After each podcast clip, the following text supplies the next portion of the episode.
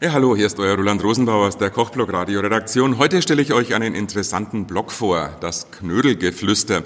Hier werdet ihr zum Knödelexperten. Die spannenden Geschichten kommen von Timo Burger, dem Chef der Firma Burgis.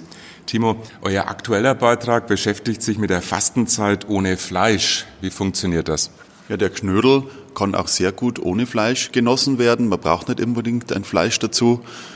Man kann einen Knödel zum Beispiel mit Gemüse servieren, mit Ratatouille, ganz besonders lecker, Semmelknödel, Brezenknödel mit Pilzen, sehr schnell zubereitet, ein bisschen Zwiebel anschwitzen, ein bisschen Pilze anschwitzen, ablöschen mit einem Schluck Weißwein und mit Sahne aufgießen, etwas würzen und schon hat man wunderbare Knödelsoße oder auch Knödel kochen, wenn sie dann kalt sind, anbraten mit etwas Zwiebel, mit Knoblauch wieder mit Gemüse aller Art, Knödel passen immer und besonders ohne Fleisch.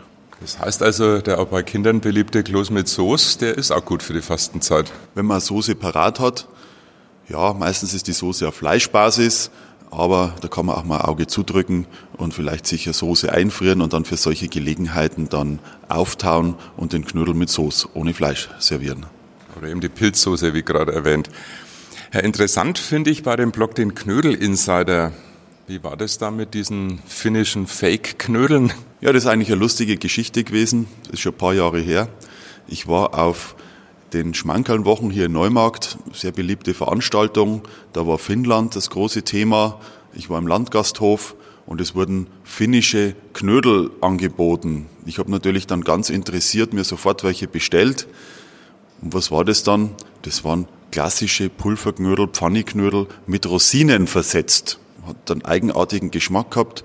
Und das Lustige war eigentlich, dass ich in finnischer Begleitung war. Und der Finne, der hat sich fast totgelacht über diese Knödel, weil erstens gibt's in Finnland überhaupt keine Knödel und solche schon gar nicht. Also tolle Geschichten auf dem Blog. Alles nachzulesen auf burgis.de. Dankeschön.